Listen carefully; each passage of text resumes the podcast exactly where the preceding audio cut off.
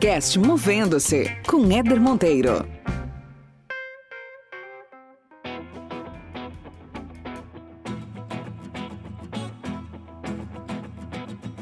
Hoje, cara, já existe aplicativo, internet e celular, ninguém consegue viver sem nenhum dos três, e na educação você continua fazendo vestibular do mesmo jeito de antes.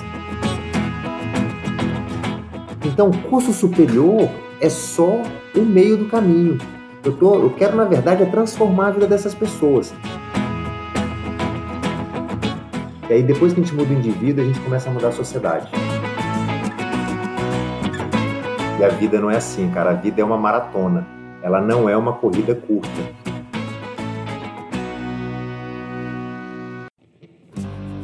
Esse podcast existe para te provocar a enxergar a carreira de outra forma. Meu objetivo aqui é que a cada episódio você termine melhor do que quando começou, com mais conhecimento, com novas ideias, mais autoconsciência e mais inspiração para fazer gestão da sua trajetória profissional.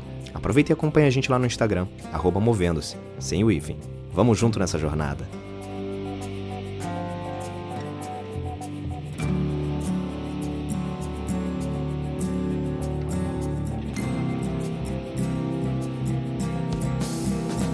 Muito bem, muito bem. Começando mais um episódio aqui no podcast Movendo-se, que é o melhor podcast sobre carreira no Brasil e com um apresentador mais autoconfiante também. Afinal de contas, se a gente não tiver autoconfiança, a gente não vai muito longe, né, senhoras e senhores? E nesse episódio, a gente vai falar sobre um assunto que eu adoro, que é educação. Mais especificamente, a gente vai falar sobre educação superior no Brasil e a importância disso hoje para o mercado de trabalho. E para trocar uma ideia aqui comigo, eu trouxe um cara extremamente competente na sua área de atuação. A gente já trabalhou junto na mesma empresa alguns anos atrás. E ele, depois de fazer algumas mudanças de segmento, vai dividir aqui com a gente um conteúdo de primeira, hoje aqui para vocês, para a audiência desse podcast. Leonardo Queiroz, grande Léo, prazer receber você aqui nesse podcast, meu camarada. Prazer é todo meu, Éder. Tamo junto aí, cara, para poder dar um monte de informação legal aí sobre o futuro da educação superior.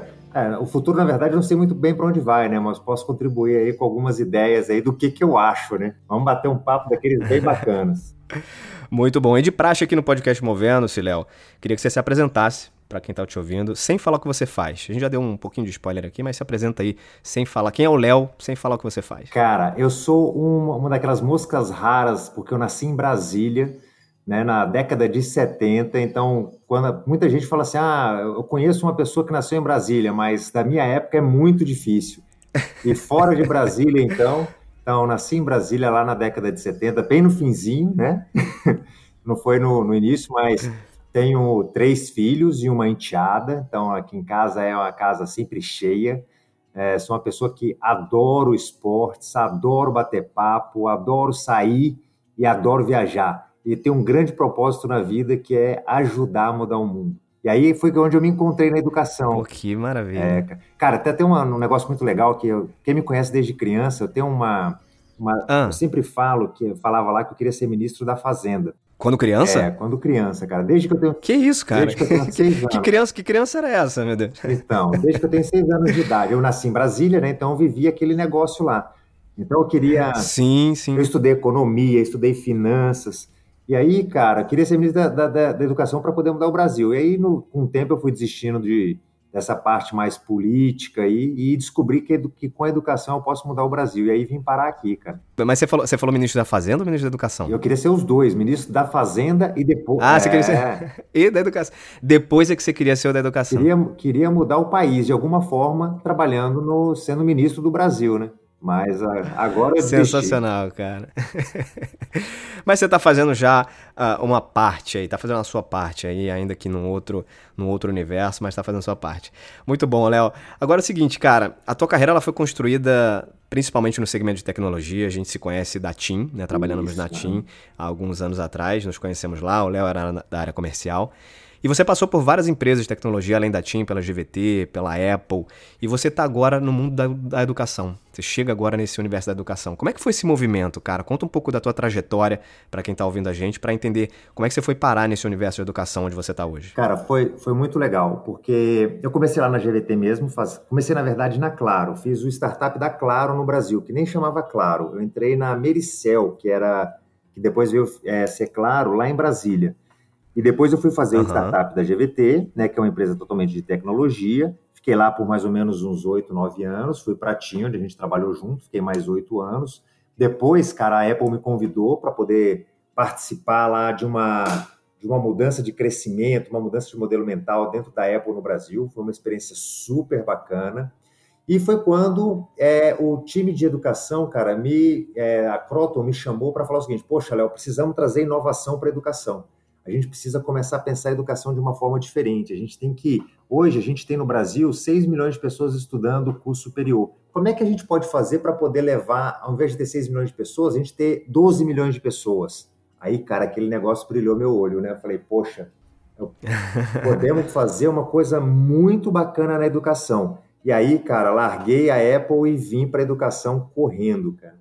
E você, nesse, nesse universo de tecnologia, entrar para o mundo de educação, eu acho, da, da, parte de quem contrata, acho super ousado e, e super interessante também do ponto de vista de estratégia, né? Porque o, o, mundo que a gente vive, o contexto de mundo que a gente vive hoje, respira tecnologia. Né? Pois né? é. Então, esse, esse, essa diversidade dentro do, do, do, do, mercado e você trazer pessoas que têm essa linha de pensamento e já têm uma experiência, um background mais formado em tecnologia, eu achei uma estratégia de, de seleção aí a tua excepcional, cara. Cara, e é um dos meus grandes desafios aqui, é trazer inovação. E é isso que me move, cara.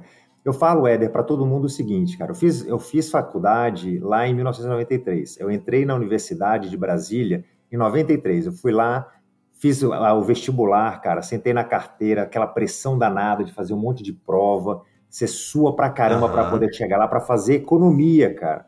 E, e aí, naquela época não existia internet, não existia celular, não existia nenhum aplicativo. Hoje, cara, já existe aplicativo, internet e celular, ninguém consegue viver sem nenhum dos três, e na educação você continua fazendo vestibular do mesmo jeito de antes. Alguma coisa está muito errada. Perfeito. Né? Então, quer dizer, a educação ficou parada no tempo durante muitas décadas, cara. E aí, olha só o, o buraco que a gente tem hoje. A gente pode trazer muita inovação para isso, para poder tentar equiparar vai ser difícil, vai levar muitos anos e décadas ainda, mas a gente pode, vai, vai. pode dar um start aí. Mas tem que começar, né, tem né, Léo? começar, cara, a gente tem que começar, tem que mudar essa visão aí de como entregar a educação. Maravilha, cara. E hoje você está nesse segmento de educação, né? Não tem dúvida que educação sempre foi muito importante na vida profissional de todo mundo, na sua foi, na minha foi, não tenho dúvida disso.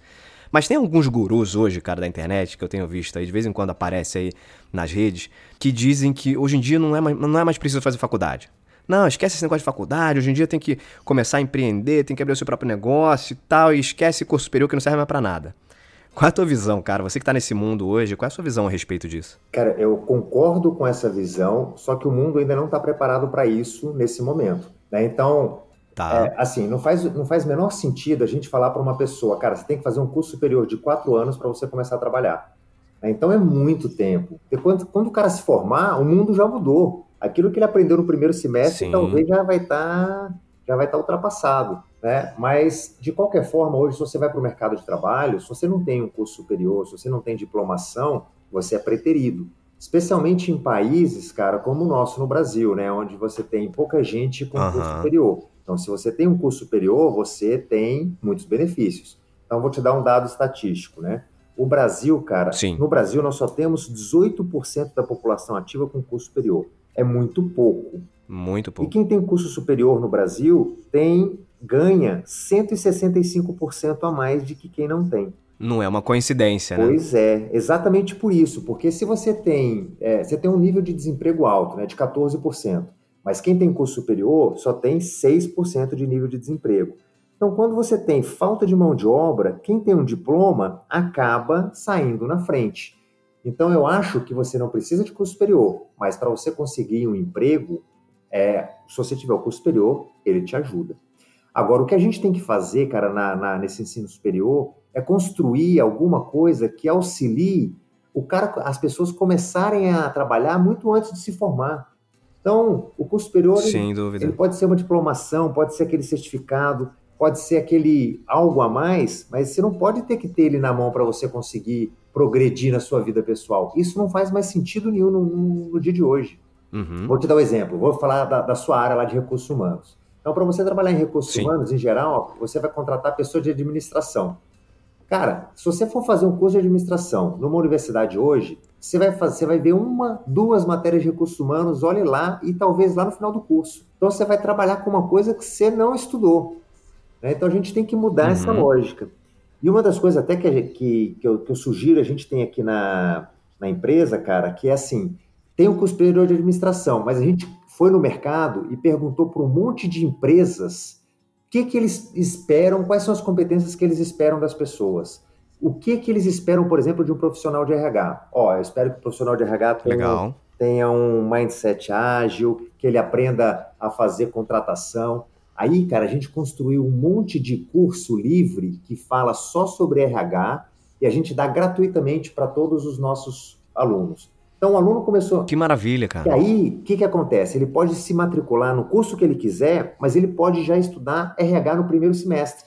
Aí ele já pode se empregar, ele já vai conseguir colocar conhecimento no emprego dele. Então, a gente tem para todos os cursos, a gente já tem essa trilha vinculada com o mercado. Então, por isso que eu te digo, ter curso superior, é, essas trilhas talvez vai ajudar essa pessoa muito, muito mais no trabalho dela do que o diploma lá no final. Mas o diploma dá para ela aquele carimbo que o RH vai pedir lá depois no, no, próximo emprego e vai ensinar e vai dar outras coisas boas para ela também. O que, o que eu digo sempre para todo mundo que vai estudar, a melhor coisa de você frequentar uma faculdade é você vai aprender mas a melhor coisa que você vai aprender, cara, é ganhar. Você vai ganhar muito soft skills. Então você vai aprender a ser mais disciplinado, mais resiliente. Verdade. Vai aprender a aprender, né? Então você vai encontrar muito professor lá que você vai falar, pô, esse professor não está me ensinando legal. Onde que eu tenho que aprender esse negócio? Isso aí você leva para sua vida inteira. Concordo. Né? Você vai fazer um networking, né? Então, hoje mesmo, cara. Exatamente. Hoje mesmo aconteceu uma coisa muito interessante, que me ligou um amigo que estudou comigo na Universidade de Brasília. Então, quando que isso. Olha só, quantos anos atrás, quantos né? anos atrás, cara, muito tempo atrás. Então me ligou hoje falando de, de negócios. Então isso são coisas que a faculdade te entrega. E quando você não tem um diploma, você não pode vivenciar isso, né? Com certeza, cara, com certeza. Eu acho que tem uma, tem uma essa, essa moda da, da ausência da necessidade, ela talvez se aplique em algumas específicas uh, atividades, tecnologia, por exemplo. Então, quando você vê hoje essas grandes corporações como Google, Facebook, não exigindo mais um diploma, porque na prática é um tipo de atividade onde realmente o que importa é o valor que aquela pessoa entrega ali dentro daquele conhecimento que ela tem. Eu tenho um amigo, a gente, a gente comenta isso em alguns fóruns, que ele já trabalhou numa startup aqui no, aqui no Brasil, aqui no Rio. Uhum. E ele tinha um, um, O programador sênior dele tinha 17 anos. Ó, oh, que legal, hein? E era um moleque é. que sabia muita coisa. E ele não via valor, por exemplo, em ir para a faculdade, porque aquilo ali, todo aquele conteúdo, ele de fato conseguia uh, assimilar por conta própria. É, também é um ponto fora da curva, né? Um cara muito autodidata, muito inteligente. Mas essa não é a realidade? Isso, né? da maioria é. das pessoas e nem da maioria das atividades, né, cara, do mercado. Isso. Então, por exemplo, é isso que eu, eu costumo falar para todo mundo, né? Por exemplo, eu não vou mandar meus filhos para uma faculdade. Se eu puder escolher, eles vão escolher, é claro. Mas se eles falarem para mim assim, pai, não quero fazer faculdade, vou falar, cara, não tem problema nenhum. Mas meus filhos têm, é, eles têm a minha vivência, eles têm o meu direcionamento. Agora, para a população brasileira, qual que é o percentual da população que tem isso de uma forma clara? Né? Talvez, Exato. talvez 5%. Agora, esse, esse aqui é o grande cuidado que a gente tem que ter, né? Porque quando a gente fala dos modismos, a gente fala lá dos early adopters, a gente está falando 5%. Agora, a nossa população tem 95%. Cara, pensa assim, nós temos no Brasil 32 milhões de pessoas que, que não têm emprego no país. Se a gente não der alguma, alguma formação para esse pessoal, a hora que o emprego começar a vir, e é uma coisa que, que acontece muito no Brasil, a gente não tem mão de obra formada. Por isso o país é tão improdutivo, né? Então a gente tem que Sim. a gente tem que criar formas para que essas pessoas possam estudar de uma forma barata, de uma forma fácil e que eles vejam valor no estudo. E aí, quando eu falo estudo, Éder, não é nem curso superior, cara. Pode fazer um, um EJA, pode fazer um curso que seja livre, um curso de programação mas eu acho que as pessoas têm que fazer alguma coisa para poder trazer conhecimento para elas. É assim, cara, que a gente vai conseguir ganhar produtividade, mudar, mudar o indivíduo e mudar o país. Porque quem estuda tem mais remuneração, tem mais segurança, abre a mente. E aí, depois que a gente muda o indivíduo, a gente começa a mudar a sociedade. Sem dúvida, cara, concordo 100%. E, Léo, vou, vou, te fazer aqui uma pergunta, eu vou juntar com, com uma outra aqui que eu tava na, na cabeça também. Que primeiro você citou aí a questão da, da velocidade, né? De como a, as coisas mudam é, com uma velocidade muito grande. Imagino que seja um desafio para vocês que estão hoje na indústria da educação conseguir dar conta de criar uma grade curricular, né? Em que você citou o administrador ali, né? O cara uhum. se formou e tal.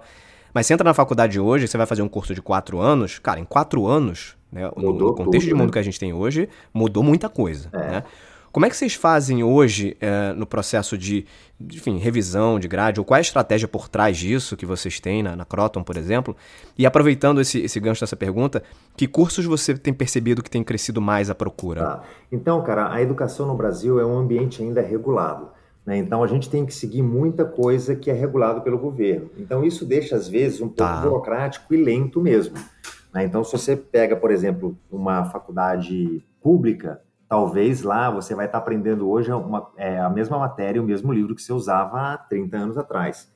Aqui tem muita coisa que a gente tem que seguir as regras, mas o que, que a gente faz? A gente cria muito conteúdo atual que é sobressalente e de forma gratuita. Então, por exemplo, é, a gente segue lá as regras da administração que, que nos é passada pelo, pelo MEC, mas a gente está sempre colocando coisas, coisas novas. Então, eu vou te dar um, eu te dei o exemplo das trilhas. Então, a gente tem essas trilhas aí para todos, quase todos os nossos cursos. Que o aluno entrou, ele pode fazer a trilha que ele quiser de forma gratuita. Outra coisa que a gente faz é, cara, a gente tem um pool de empresas com quem a gente conversa é, muito frequentemente. Então, e elas falam para a gente: olha, eu preciso de gente com essa competência, com essa competência. A gente vai lá e constrói cursos com aquelas competências.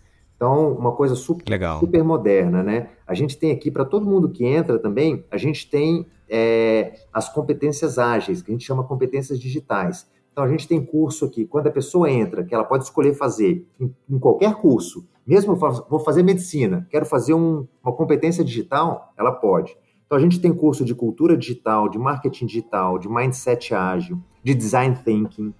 A gente tem é, vários cursos que trabalham cognição, soft skills, para ampliar a resolução de problema, Muito análise bom. de dados. E aí, cara, a gente usa um monte de técnica super inovadora para poder mudar esse conceito. Porque imagina, é, e é chato mesmo, cara. Fico imaginando hoje a pessoa que tem que entrar na faculdade e fala, pô, vou ter que ir lá assistir aula presencialmente, ver o quadro. Chega no segundo ano, cara, você já uhum. tá, não, não aguento mais isso. Então, a gente está fazendo, está trazendo várias inovações para poder mudar esse contexto e falar para todo mundo o seguinte, cara, vem aqui, vem estudar, que isso aqui é legal, nós vamos te ensinar coisas de hoje, conectadas com o mercado, de forma que isso que você está aprendendo aqui. Exatamente. Pois é, então, a gente está fazendo ali mindset ágil, o cara está aprendendo o, o, modelo agile de como fazer, ele já está implementando lá na, na empresa dele no mesmo, no mesmo tempo, né? E aí casa muito com isso que você perguntou. Quais são os cursos que mais crescem? Cara, tecnologia está voando. Sensacional. Os cursos de tecnologia e saúde são os que mais crescem hoje. E tem muito curso que está caindo muito, né? Então, se os cursos mais tradicionais ali, se você pega curso de engenharia, curso de administração, esses cursos estão caindo. Agora, tecnologia está voando. E tecnologia não é desenvolvimento, análise de sistemas. Tecnologia é desenvolvimento de games, desenvolvimento de software para mobile. Então, são coisas assim sim, sim. super modernas. Então, esses cursos aí estão começando a decolar muito rápido. Cara, é muito legal essa forma como vocês conduzem, Léo, porque o que, que você, me parece que é o seguinte, né? Você você está cumprindo o que o MEC diz que tem que ser, ou seja, curso de engenharia civil, curso de administração, qual é a grade curricular? Essa e essa e essa disciplina não pode faltar, você tem que cumprir essa, essa grade aqui, essa regra que eu, governo, estou uh, eh, julgando como o ideal a ser seguido. Mas em contrapartida, ou melhor, mas complementar a isso, vocês oferecem uma série de, de disciplinas, e o legal é que é gratuita, né? é. né? Que estão conectadas com o mundo, né, cara? Que estão é. conectadas com o mundo. Porque o risco de você seguir uma, uma grade que talvez seja um pouco estática é você se descolar da realidade. É. E aí você está formando um cara que é descolado do é mundo, né? Preparado. E, e aí, Éder, tem uma. Isso aí, cara, na minha opinião, ele vai muito do modelo mental. Né? Então, eu, eu sempre falo para todo mundo, para todo mundo que trabalha comigo aqui, nós não somos uma empresa de ensino superior. A nossa missão é melhorar a vida das pessoas. Então, eu sempre falo assim, cara, se você tem 10 milhões na sua conta, você tem 17 anos, você vai fazer curso superior? Eu não faria. Eu ia fazer outra coisa. Uhum. Então, o curso superior Uhum. não é algo que as pessoas fazem porque elas querem. Na verdade, é um meio para elas melhorarem de vida. Então, elas querem melhorar de vida. Perfeito. Então eu digo para todo mundo o seguinte, cara, a gente tem que fazer com que essas pessoas melhorem de vida e não façam curso superior. O curso superior é só o meio. Então a gente criou aqui uma conexão muito forte delas com o mercado. Então a gente tem aqui uma plataforma, cara, a maior plataforma de empregabilidade do Brasil, que chama Conecta.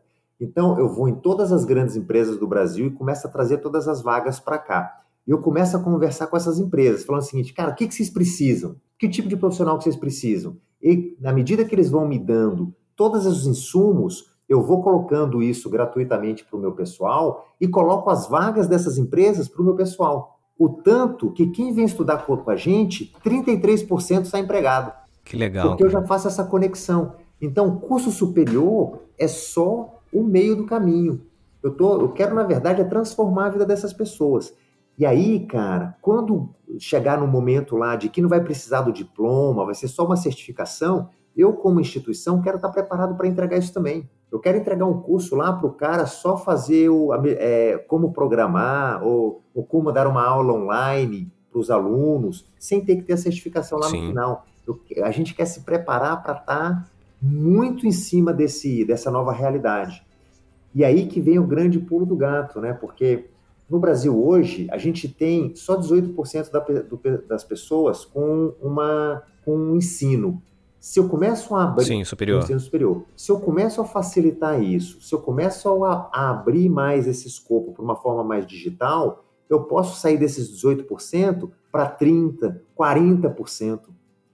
O custo começa a cair, eu começo a levar isso para mais pessoas, e aí a gente começa a criar um círculo positivo, né? Um dado, cara, super interessante, Éder, e, e que, assim, estarrecedor, cara. 85%, nós temos hoje Ah. mais de quase um milhão de alunos.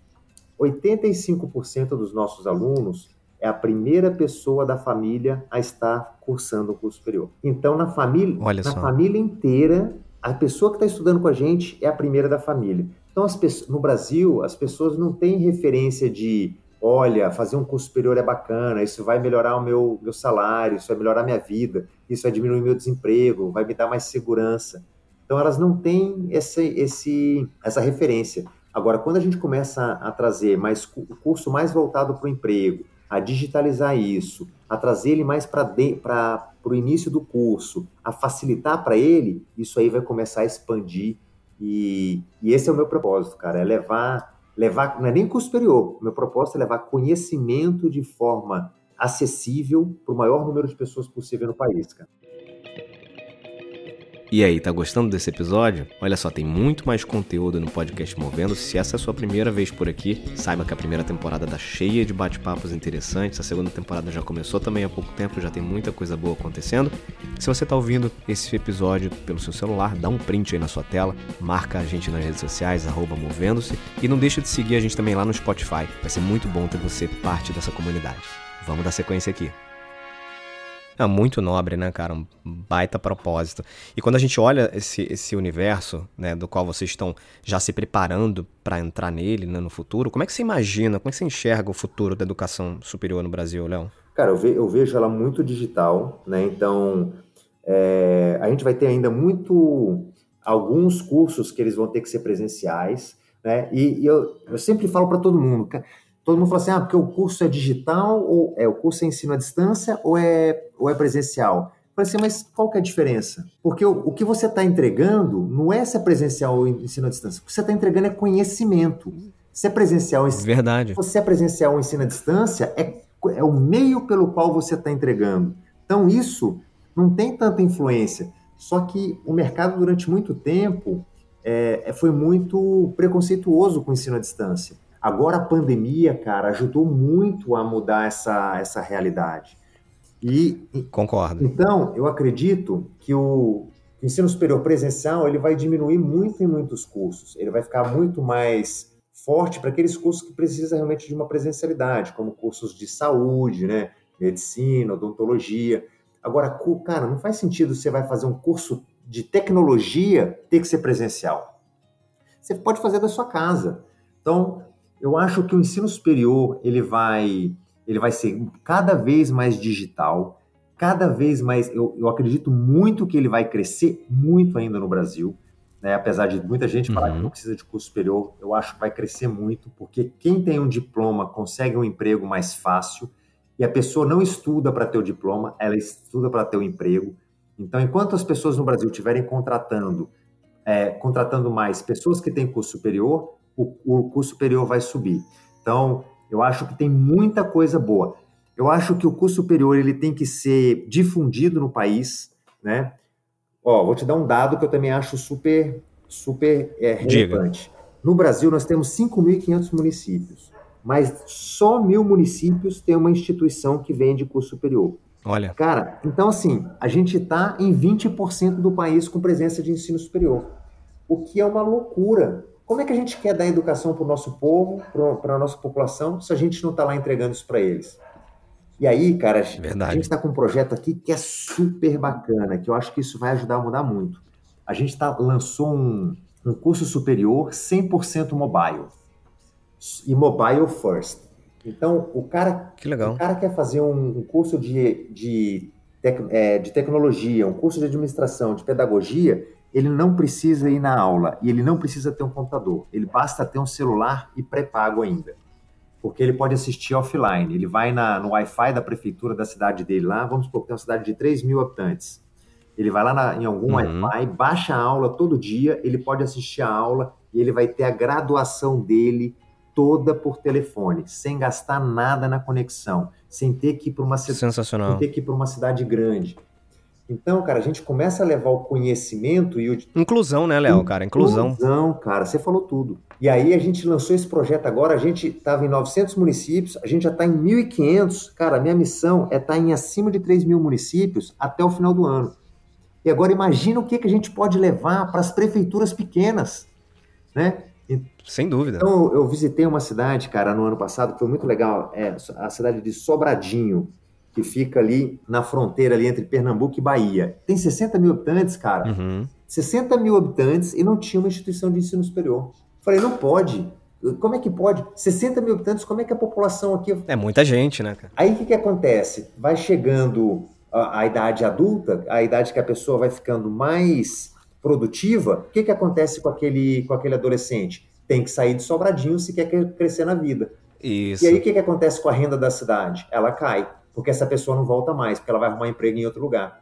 E aí o que vai acontecendo com as cidades pequenas? Elas nunca crescem. Porque você não tem educação, aí as empresas não vão para lá porque não conseguem contratar e as pessoas vão evadindo. A gente tem que inverter essa lógica. A gente tem que levar a educação para cidades pequenas, para as pessoas terem emprego na cidade pequena e fazer com, que elas cresçam. E esse tem que ser grande, a grande tarefa que a gente tem que fazer: facilitar levar conhecimento para cidades menores, para que a gente possa fazer com que elas tenham um, uma projeção de médio e longo prazo mais promissor. Cara, isso é muito legal. Esse, esse modelo que vocês estão trazendo é, é, sensacional. E ele atende, na verdade, uma, uma necessidade muito grande, porque quando você pensa no, no, na educação pública, a gente sabe que o Brasil, infelizmente, não é uma referência, está longe disso, né? Em ser, uma, em ser um país que trata bem o tema educação e educação pública, inclusive. É, por exemplo, até as universidades, né, cara? Eu, eu me formei na UFRJ, uhum. me formei em 2005, se eu não me engano. Pô, naquela, naquela época, a UFRJ era uma baita faculdade, uma baita universidade. Ainda é, mas caiu muito, né? É. Pelo que eu converso, pelo que eu. Assim como várias outras universidades públicas no Brasil caíram muito, né? O, o nível de investimento, cuidado e olhar para essas universidades caiu muito. Então, na medida em que você começa a ficar carente em relação ao, ao cuidado que o Estado dá para a educação, quando a iniciativa privada vem e preenche esse espaço, que é o que vocês estão fazendo, que é maravilhoso, e principalmente nesses lugares onde é muito comum, o que você falou é perfeito, é muito comum, cara. As pessoas em cidade pequena não ficam lá, né? E se ficam, vão ter emprego, vão ter subempregos, é, né? Vão, não, não, vão ter, ter muito não vão crescer muito na vida, né? Vai ter ali sempre uma limitação. E quem sai normalmente não volta. É. Isso é um fato, né? Eu não, eu não, tinha nem pensado pelo viés econômico, porque realmente tem um reflexo na economia, né? Você está perdendo, perdendo parte da população economicamente ativa, né? Mas muito legal, cara. Parabéns aí pelo modelo com o qual vocês estão cuidando. Certamente está muito aderente com o propósito que você mesmo falou. Pois é, e é isso que me move aqui, Éder. Então imagina, cara, se eu posso levar lá para Sobradinho um curso superior de forma barata, que as pessoas possam estudar Cara, uma empresa que vai querer, por exemplo, eu levo para lá um curso de tecnologia, né? Que a pessoa vai aprender pelo celular, em Sobradinho, e eu ensino lá, é, eu formo lá 50 pessoas em como fazer é, aplicativo para celular. Cara, se uma empresa tem que contratar, ela vai contratar em, em São Paulo ou ela vai contratar em Sobradinho, que tem um custo de vida muito mais baixo? E aí, Sim. contratou lá em Sobradinho. Aí ela monta um escritório lá em Sobradinho. O que, que acontece com a cidade? Ela começa a ter renda. E aí ela começa a colocar mais gente em outros lugares para poder fazer curso superior. E aí, cara, a cidade começa a crescer. O que, que acontece no Brasil, no que aconteceu no Brasil nas últimas décadas? As cidades pequenas, você pode, pode olhar, a maioria está estagnada, não cresce. E as grandes capitais, onde estão as empresas, crescendo muito. Por isso a gente tem essa, essa grande concentração. Aí, e, e o nosso modelo de educação, ele foi feito para ser centralizado. A gente tem que inverter essa lógica. E aí nós vamos levar riqueza para o país. Porque as cidades grandes vão continuar sendo grandes, só que a renda ela vai se descentralizar no país como um todo. Você descentraliza a renda, você gera riqueza, e aí, cara, o país vai ficar muito mais próspero, muito mais educado, a gente entra num círculo virtuoso muito positivo, né? E aí quando você tem é uma bola de neve, é né? É uma cara? bola de neve.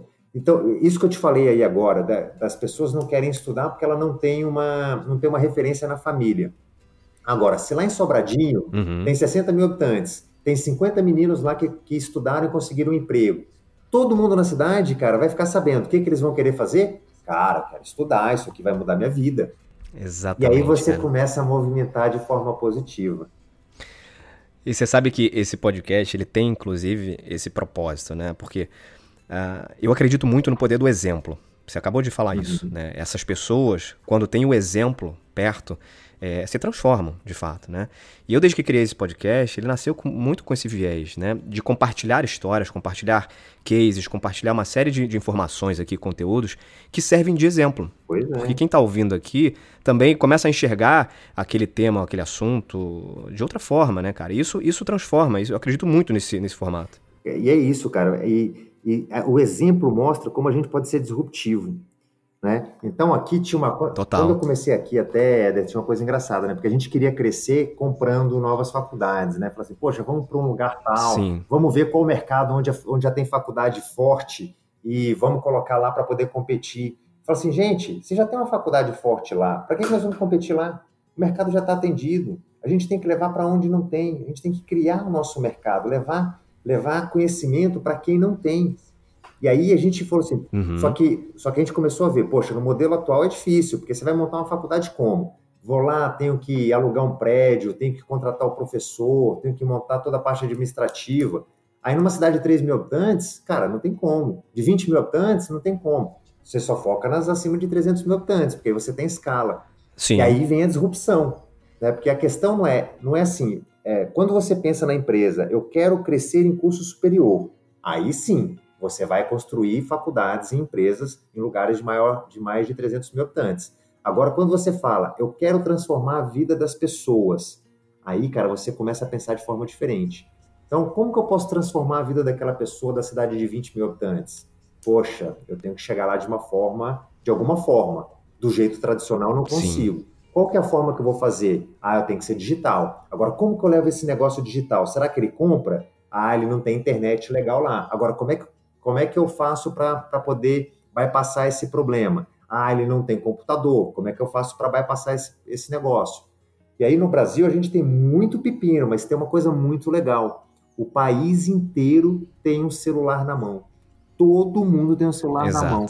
Então, e a gente veio dessa indústria, né, cara? A gente fez essa revolução dessa indústria exato, lá exato. atrás. E olha o benefício que essa indústria tá, pode levar agora para todo mundo. Em dois itens. Demais. Na cara. educação e na bancarização, né? Exatamente, exatamente. Sensacional, Léo. Agora, eu não posso deixar de perguntar o seguinte, cara. Você é um cara que o mundo comercial sempre foi muito forte para você. Você construiu a tua carreira nesse universo comercial, na área de vendas. Você tem esse troço no teu DNA, cara. É incrível ver como você constrói essas relações dentro do, de qualquer ambiente que você atua. E não está sendo diferente hoje na Croton, né?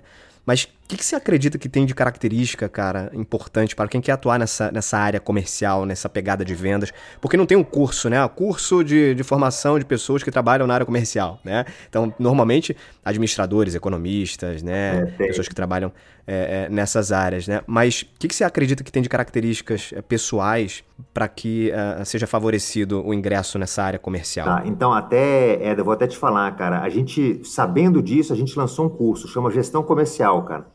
Gente tem um curso superior para poder treinar. Oh. É, Ó, não, não é combinado não. isso, tá, gente? Isso não foi, não foi a pergunta combinada aqui, não. Vou perguntar isso para ele responder aquilo. Não foi, tá? Não. Então, cara, o que que, o que que acontece? Todo mundo é, tem aquele preconceito também com a área de vendas daquele vendedor assim, aquele, aquele mala, né? Aquele cara que conversa.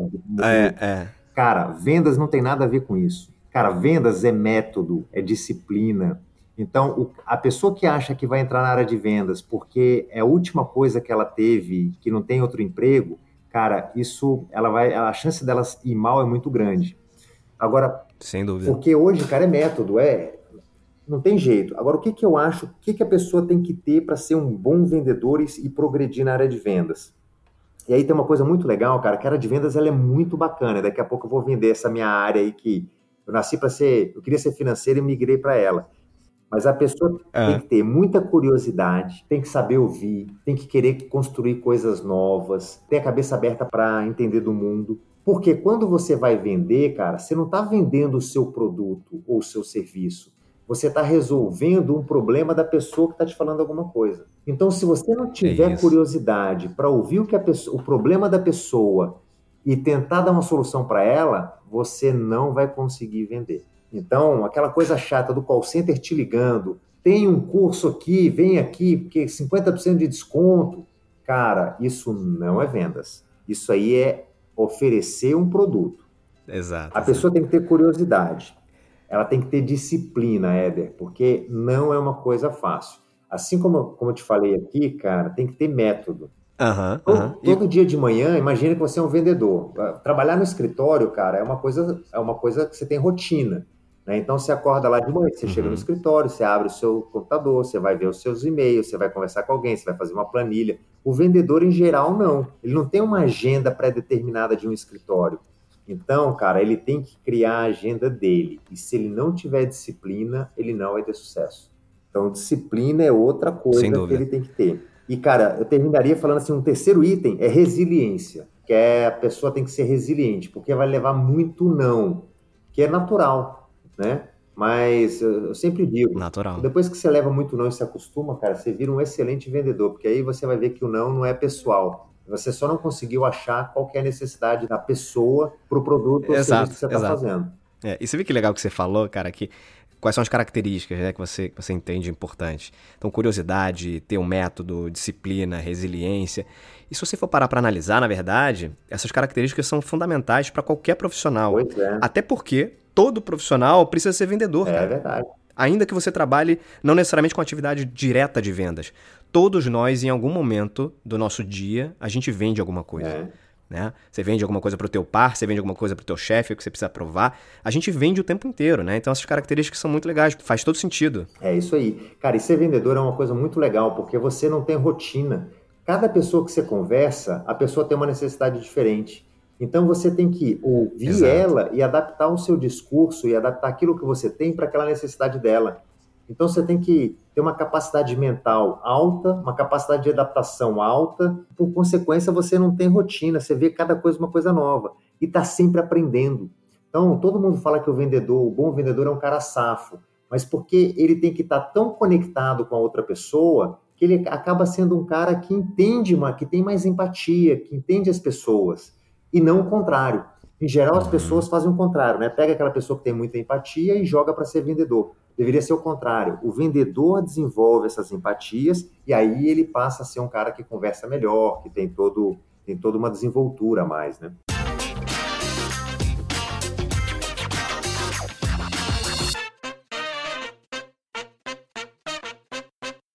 Léo, Seguindo aqui para nossa parte final, tá excelente esse bate-papo, cara. Queria continuar aqui por muito tempo. E, cara, pra gente seguir num, num, numa etapa final desse nosso bate-papo, temos aqui um momento movendo-se. Queria que você indicasse um livro, um documentário, um podcast, enfim, qualquer conteúdo que de alguma forma tenha te marcado, que você consumiu, que você achou interessante e vale a pena compartilhar com quem tá ouvindo a gente aqui. Ah, o, o, o Movendo-se, né? Que, esse, sem dúvida. Esse é o primeiro do ranking, é o segundo. Qual que é? Agora, cara, eu não, assim, eu não, não sou muito de ouvir o podcast, né? O seu eu ouvi umas quatro, cinco vezes. E, mas eu gosto Legal. muito de ler, cara. E eu tenho três livros que eu, que eu gosto muito. São três livros que tratam coisas distintas. Mas o primeiro é o, é o Great by Choice, que é, que é do Jim Collins. Né? Em português, eu acho que ele chama é, Vencedores por tá. Opção. Tá. Não, aliás, é o outro, é o, Vencedores por Opção do Jim Collins, e o Great by Choice é o antes dele, também é do, é do Jim Collins. Esse livro, cara, é um livro de cabeceira que é super bacana. Ele mostra como as 10 empresas, as 10 maiores, não as 10 maiores, mas as grandes empresas cresceram 10 vezes mais do que a segundo colocado no seu ramo.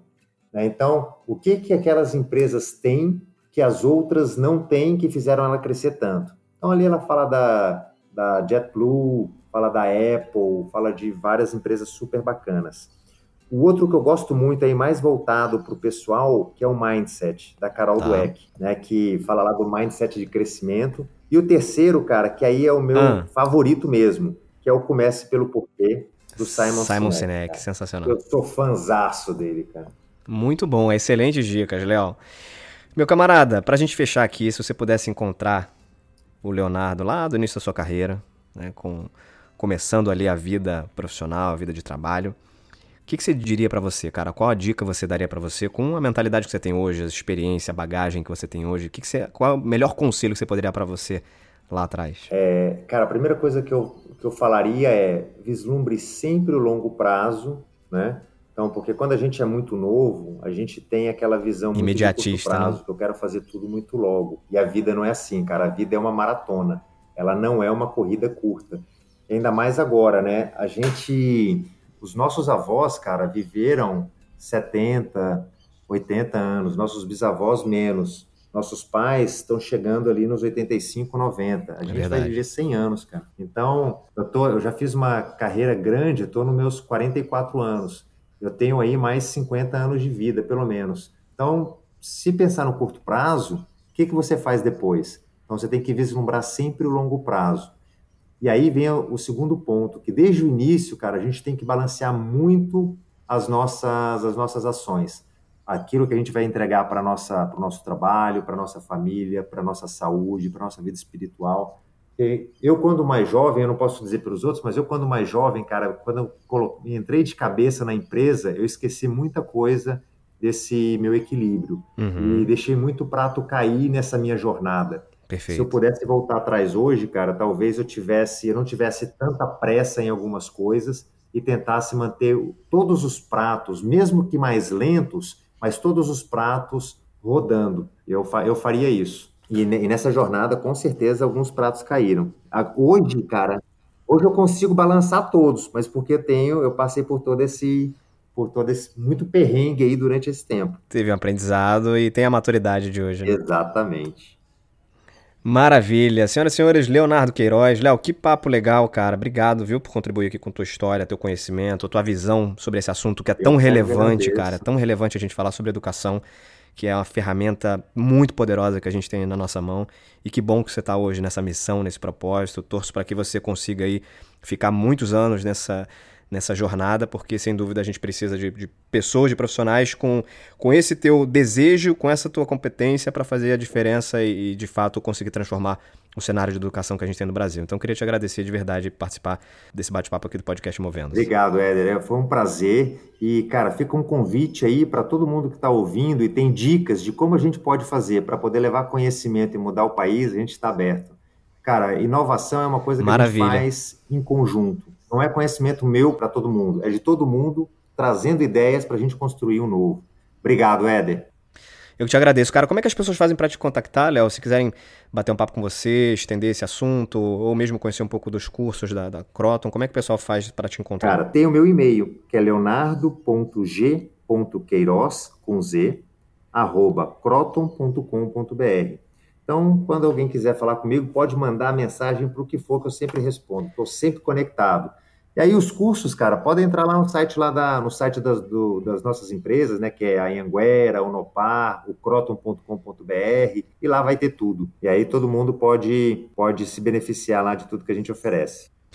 Maravilha, Léo. Obrigado de novo. Gente, vamos ficando por aqui. Se conectem também lá nas redes sociais do Movendo-se, arroba Movendo-se, lá no Instagram.